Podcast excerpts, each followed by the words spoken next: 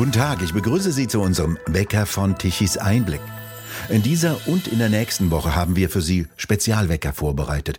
Berichte, Reportagen und Gespräche mit Hintergründen, in denen wir uns Zeit lassen wollen, Gedanken etwas ausführlicher zu entwickeln, als dies in der üblichen Tagesaktualität möglich ist. Heute und in den kommenden beiden Weckerausgaben fragen wir, was machen wir mit einem Staat, der offensichtlich immer weniger in der Lage ist, seine Aufgaben zu erfüllen? Das merken wir ja alle, von bröselnden, baufälligen Brücken angefangen über horrende Bürokratie bis zu nicht funktionierenden Ämtern. Wir drücken horrende Steuern ab und erhalten dafür immer weniger Leistung vom Staat. Im Gegenteil, mehr Steuern, mehr Abgaben durch alle Hintertüren, sogar die Lebensarbeitszeit soll verlängert werden. Umfragen ergeben regelmäßig, die Mehrheit will keine weitere Flüchtlingskrise und Zuwanderung, wie sie SPD, Grüne und FDP praktizieren, will keine Energieverarmung und die Mehrheit will, dass die Kernkraftwerke weiter Strom produzieren und will keine Windräder im windarmen Binnenland. Der Ampelkoalition ist das egal. Eine kleine Gruppe hat den Staat übernommen, will ihn so verändern, wie das die Mehrheit offenkundig nicht will. Und es funktioniert immer weniger. Keine Frage also, da stimmt ziemlich viel nicht mehr. Und es ergibt sich die weitere Frage, was machen wir mit einem Staat, der offensichtlich gegen die Interessen der Bürger handelt? Vor allem, was mit seinen Parteien? Die Parteien haben ihre ursprüngliche Rolle verloren. Sie dürften keine Rolle mehr im Staatsaufbau spielen, dort haben sie nichts verloren. Dies sagt laut und deutlich Fritz Görgen von Tichys Einblick. Von den Vätern des Grundgesetzes war das auch vollkommen anders gedacht, sagt der promovierte Historiker. Und er weiß, wovon er spricht. Er führte zehn Jahre lang FDP-Wahlkämpfe für Hans-Dietrich Genscher, war FDP-Bundesgeschäftsführer und mit Ralf Dahrendorf, der Görgen übrigens einen Radikalliberalen nannte, stellte er die Friedrich-Naumann-Stiftung neu auf und führte sie über 13 Jahre lang. Fritz Görgen weiß, Parteiprogramme sind das allerletzte, das bei politischen Entscheidungen eine Rolle spielt. Die Parteien machen, was sie wollen. In unserem ausführlichen Gespräch beschreibt Fritz Görgen das Elend des Parteienstaates und rechnet mit den Parteien ab. Gedacht waren die Parteien ursprünglich, und so haben sie auch angefangen, als Zusammenschluss oder auch nur Versammlungsort von Bürgern, die wissen wollten, was in der Politik so vor sich geht. Die, die klassische Parteiversammlung war lange, lange Zeit die, wo der Herr Abgeordnete aus dem Landesparlament oder aus dem Bundestag kam in die Ortschaft Y und hat dort den Leuten erzählt, was so in, vor sich geht, was er, wofür er sich einsetzt und so weiter. Die Leute haben, wenn sie dorthin gingen, erfahren, was in der Politik geschieht. Das hat sein Ende in den späten 70ern, 80ern, weil das Zeitalter der Massenmedien begann, insbesondere des Fernsehens und äh, aber auch natürlich den Rundfunk gab es vorher schon, aber insbesondere des Fernsehens. Und das hat zu einem Zustand geführt, der bis heute anhält und weiter bleiben wird. Der Abgeordnete, der sich einer Parteiversammlung stellt, weiß zu Beginn dieser Veranstaltung so viel wie die dort Versammelten auch. Denn auch der Abgeordnete weiß alles nur noch aus den Medien. Hat keinen Informationsvorsprung mehr, äh, vielleicht mit Ausnahme einer von zwei Händen voll von Spitzenpolitikern. Und die werden den Teufel tun, dort etwas zu verkünden, was sie den Medien noch nicht gesagt haben. Würden sie von den Medien sofort abgestraft, denn sie müssen zuerst erfahren, was vor sich geht. Die Parteien haben so also diese Rolle, so das verbindende Link zwischen der Bevölkerung und der Politik zu sein, wie es im Grundgesetz steht. Da steht ja der schöne Satz drin, die Parteien wirken an der Willensbildung des Volkes mit. Das tun sie natürlich nicht. Im Gegenteil, sie hindern das Volk daran, mitwirken zu können. Die Parteien haben sich völlig verselbstständigt. Die sinkenden Mitgliederzahl, die sind ja drastisch gesunken, belegen das auf der einen Seite auch. Und der ganze komplizierte und aufwendige Parteiapparat mit Geschäftsordnungsdebatten bis nach Mitternacht dient nur noch dazu, um die Leute auszuwählen, die dann Berufspolitiker werden dürfen. Die Parteien selber haben oft gar keine, kein, trotz der Parteienfinanzierung nicht genug Geld, um selber eine Infrastruktur von Mitarbeitern zu unterhalten. Das hat dazu geführt, dass die Infrastruktur der Parteien weitestgehend von Mitarbeitern der Abgeordneten gestellt wird. Die Abgeordneten haben nicht nur am Parlamentsort einen Mitarbeiter, sondern sie haben auch einen Wahlkreismitarbeiter. Und diese Wahlkreismitarbeiter stellen in Wahrheit inzwischen das Gerüst des Parteilebens gegen das Gesetz. Parteien müssten aus dem, was sie ja als Parteienfinanzierung kriegen, aus diesen Geldern ihre Infrastrukturkosten und Personalkosten bezahlen. Tun sie aber nicht. Sie lassen sich von den Abgeordneten diese Infrastruktur stellen. Und wer, wer zahlt, schafft an. Werden damit natürlich immer, sind immer, sind immer abhängiger von diesen wenigen Figuren an den Spitzen der Fraktionen geworden, die dann Zugriff aufs Geld haben. Äh, auf diese Weise hat sich äh, der Parteiapparat selber ist immer unbedeutender geworden. Er ist nicht die Partei, das Parteileben ist nicht mehr der Boden, wo die Meinungen gebildet werden, auf die die dann gewählten Abgeordneten dieser Partei hören sollen, sondern umgekehrt als Einschleifmühle des Volks. Von oben kommt der Segen, was richtig ist und was falsch ist. Und ein noch viel nachdrücklicherer Effekt ist, dass sich die Parteien inzwischen bei den Leuten, die sie in die Parlamente schicken, fast nur noch der Leute bedienen, die vorher als Abgeordneten Mitarbeiter in den Kreisen und Gemeinden und so weiter tätig waren. Da sitzt ein junger Mann, in der Regel studiert er irgendwas Soziologisches oder Politologisches und äh, hat die Infrastruktur des Parteibüros bezahlt vom Abgeordneten äh, in der Landeshauptstadt oder in der Bundeshauptstadt oder von beiden. Der hat den ganzen Tag Zeit, seine eigene Karriere äh, kostenlos unter Inanspruchnahme seiner Kommunikationsmittel, die auch bezahlt werden. Er hat, gibt dafür kein Geld aus. Ähm, dafür, dafür einzusetzen und die Zahl der Abgeordneten, Mitarbeiter, die nach wenigen Jahren oft selber Abgeordnete werden, nimmt permanent zu. Das heißt, wenn man sagt, in den, in den Fraktionen, bleiben wir mal beim Bundestag, die Fraktionen haben sowas wie einen Fraktionsvorstand. Aber es sind innerhalb dieser Vorstände höchstens zwei, drei, vier Leute, die in Wahrheit entscheiden, was passiert. Und zwar im Parlament, in der Fraktion, wenn Sie äh, eine Regierungsfraktion sind, auch noch was in der Regierung passiert. Also so eine Handvoll Leute im sprichwörtlichen Hinterzimmer entscheidet. Von Demokratie, Transparenz, keine Rede, null. Ja.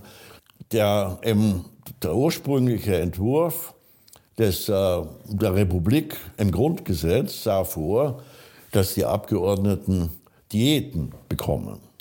Damit war gemeint, dass sie für ihre ehrenamtliche Tätigkeit entschädigt werden im bescheidenen Umfang, aber nicht be bezahlt werden und ein Leben lang äh, dann Pensionsansprüche erwerben und permanent über ihre eigenen Bezüge bestimmen, zu den urdemokratischen Gegebenheiten gehörte es, gehörte der Grundsatz, dass Parlamente nicht zugunsten ihrer eigenen Mitglieder entscheiden dürfen. Sie dürfen, durften nur Sachen der Allgemeinheit entscheiden, aber nicht über sich selbst. Darüber setzt sich äh, der deutsche Parteienstaat nun seit Jahrzehnten schon hinweg mit dem einzigen Ergebnis, dass noch mehr Geld ausgegeben wird. Es wächst und wächst. Und inzwischen wächst nicht nur äh, der Parteienapparat in, den, in die Parlamente hinein und einige wenige Parlamentarier bestimmen, was in der Partei passiert. Inzwischen schicken sie ihre Leute in die Ministerien. Und zwar haufenweise Leute, die überhaupt keine Voraussetzungen mitbringen. Wer sich für den normalen Beamtenweg entscheidet, muss Voraussetzungen mitbringen. Ausbildung dieser und jener Art, mehr Ausbildung, anspruchsvollere für den höheren Dienst als für den gehobenen und den einfachen Dienst. Und es ist gar nicht so einfach, dann innerhalb der Beamtenhierarchie aufzusteigen.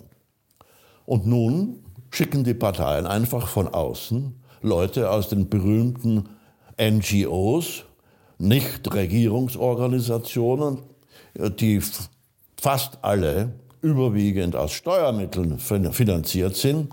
Also ist es doch an der Zeit, sie in Regierungsorganisationen umzubenennen.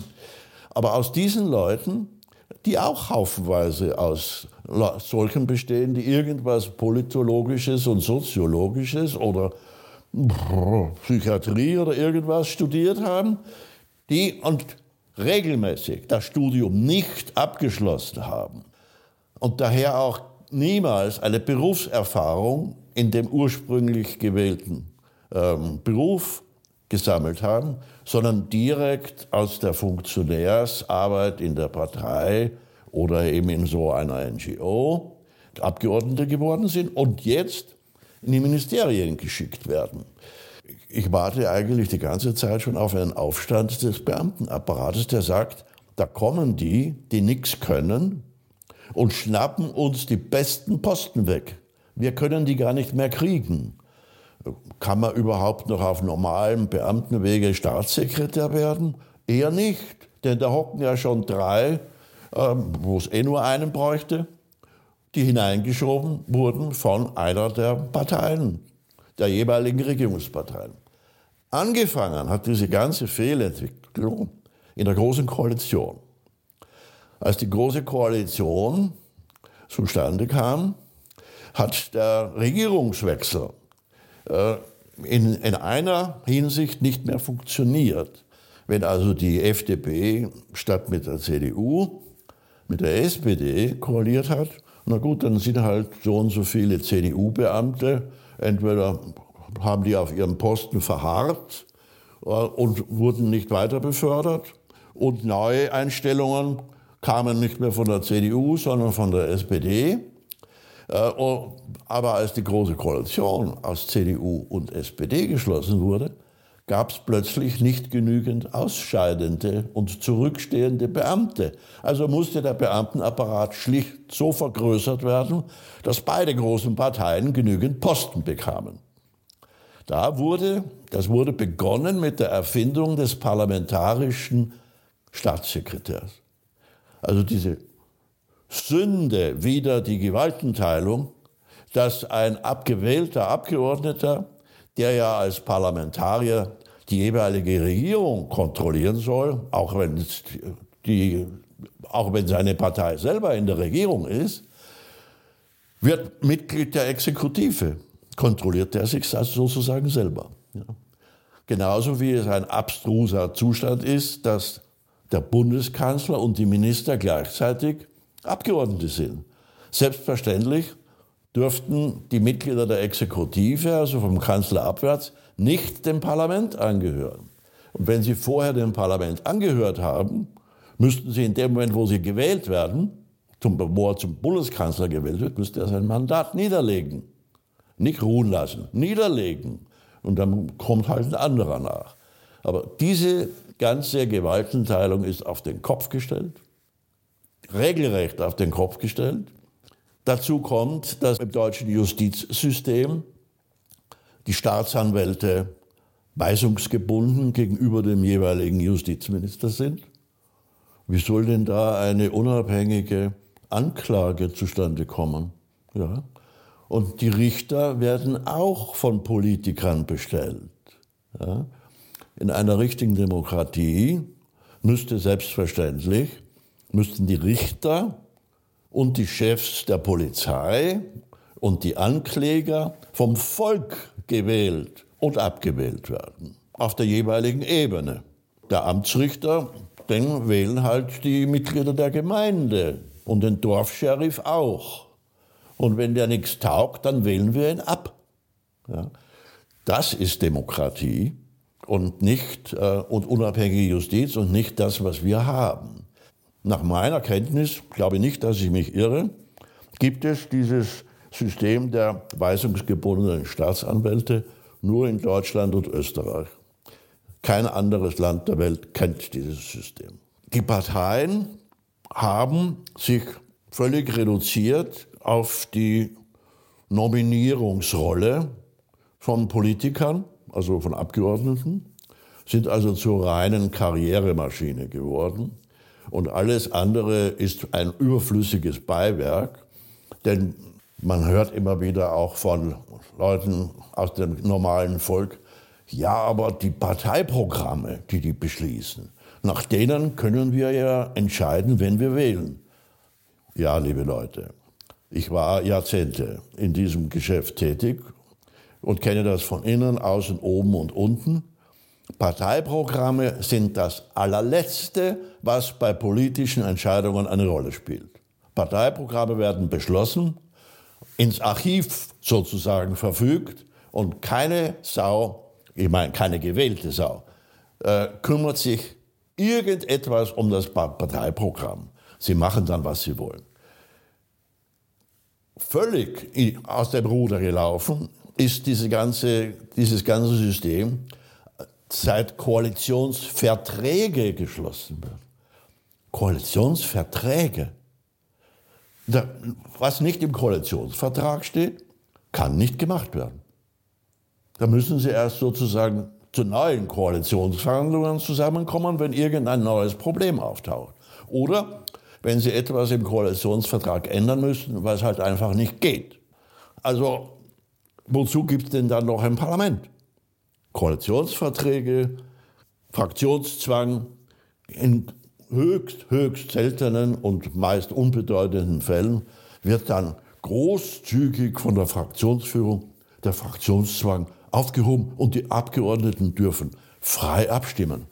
Verdammt und zugenäht. Im Grundgesetz steht, Abgeordnete sind nur ihrem Gewissen verpflichtet. Aus. Und da steht auch noch drin, und nicht an Weisungen gebunden. Ja.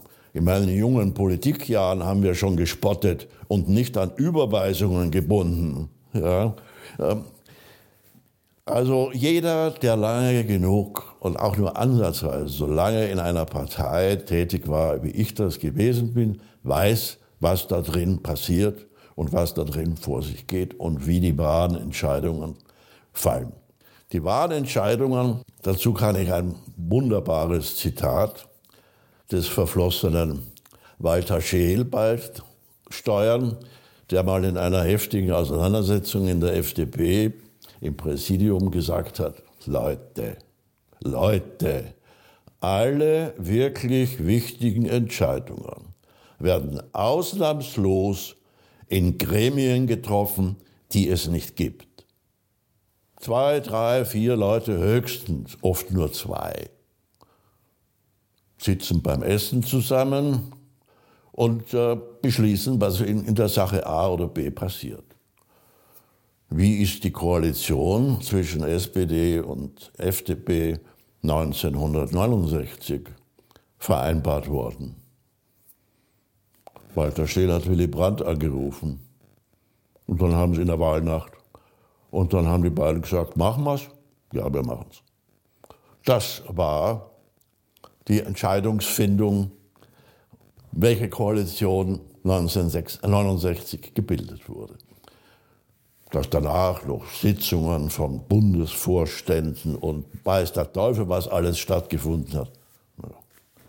Rituale. Rituale, es stand alles fest. Wie ist jetzt die aktuelle Ampelkoalition zustande gekommen, die Koalition aus Rot, Grün, Gelb? Das war ja wohl etwas komplizierter. Ja, viel mehr müssen die auch nicht machen, aber ja, Scholz wird seine Parteifrau Saskia mitgenommen haben oder mitnehmen haben müssen. Und äh, bei den Grünen kamen halt Habeck und äh, Baerbock. Und bei der FDP kam der Lindner wahrscheinlich eh gleich allein. Ja, mehr als die paar Leute haben darüber nicht wirklich befunden. Die haben das ausgemacht. Ja. Aber in dies, in, inzwischen können die ja auch nicht mehr sagen, wir machen das. Sie müssen erst einen Koalitionsvertrag aushandeln bis ins letzte Detail. Und dann wird der abgearbeitet wie ein Einkaufszettel. Ja. Wo ist denn da noch politische Willensbildung? Und eine politische Willensbildung, an der etwa gar die, die dahinterstehenden Parteien mitwirken, die gibt es überhaupt nicht. Und wenn dann die Parteitage diese Koalitionsverträge absegnen, naja, die Partei ist doch in guten Händen. Wir haben doch genügend Mitarbeiter von Abgeordneten, die in den Wahlkreisen ihr Geschäft verrichten und die Leute entsprechend beeinflussen. Es gibt leider keine Statistik, aus der man erkennen könnte, wie viele von den Parteitagsdelegierten selber persönlich materiell von der Partei abhängig sind. So wie Ziffern werden nicht veröffentlicht. Ich bezweifle, dass es Wissenschaftler gibt, die es wagen, sich mit sowas zu befassen. Dabei wäre das hochinteressant. Wie viele von, die CDU, glaube ich, hat 1000 äh, Parteitagsdelegierte oder 1001, irgend sowas. Und wie viele von denen sind überhaupt frei und sind nicht direkt oder indirekt von der CDU abhängig? Vielen Dank, Fritz Görgen, für das ausführliche und informative Gespräch. Im nächsten Teil geht es darum, wo werden politische Entscheidungen eigentlich getroffen. Gestatten Sie schließlich noch einen Werbehinweis. Die mittelständig geprägte deutsche Industrie ist in freiem Fall. Bedroht sind Arbeitsplätze und Wohlstand für alle. Die Ursache Inflation und Energiekrise. Dazu veranstalten die gemeinnützige Akademie Bergstraße in Seeheim-Jugendheim und die Initiative Rettet unsere Industrie eine Tagung. Mit dabei Professor Werner Patzelt, Dietmar Grosser, Professor Fritz Fahrenhold, Michael Schellenberger, Professor Thomas Koch, Dr. Hans-Bernd Pilkan, Professor Thomas Mayer und Roland Tichy. Wann? Am 19. Januar 2023. Wo? Im Grand Elysée in Hamburg. Also rettet unsere Industrie am 19. Januar 2023 im Grand Elysée in Hamburg. Näheres finden Sie unter der Internetadresse rettet-unsere-industrie.de. Wir bedanken uns fürs Zuhören und schön wäre es, wenn Sie uns weiterempfehlen. Weitere aktuelle Nachrichten lesen Sie regelmäßig auf der Webseite tichiseinblick.de. Und wir hören uns morgen wieder beim zweiten Teil des Gespräches mit Fritz Görgen, wenn Sie mögen.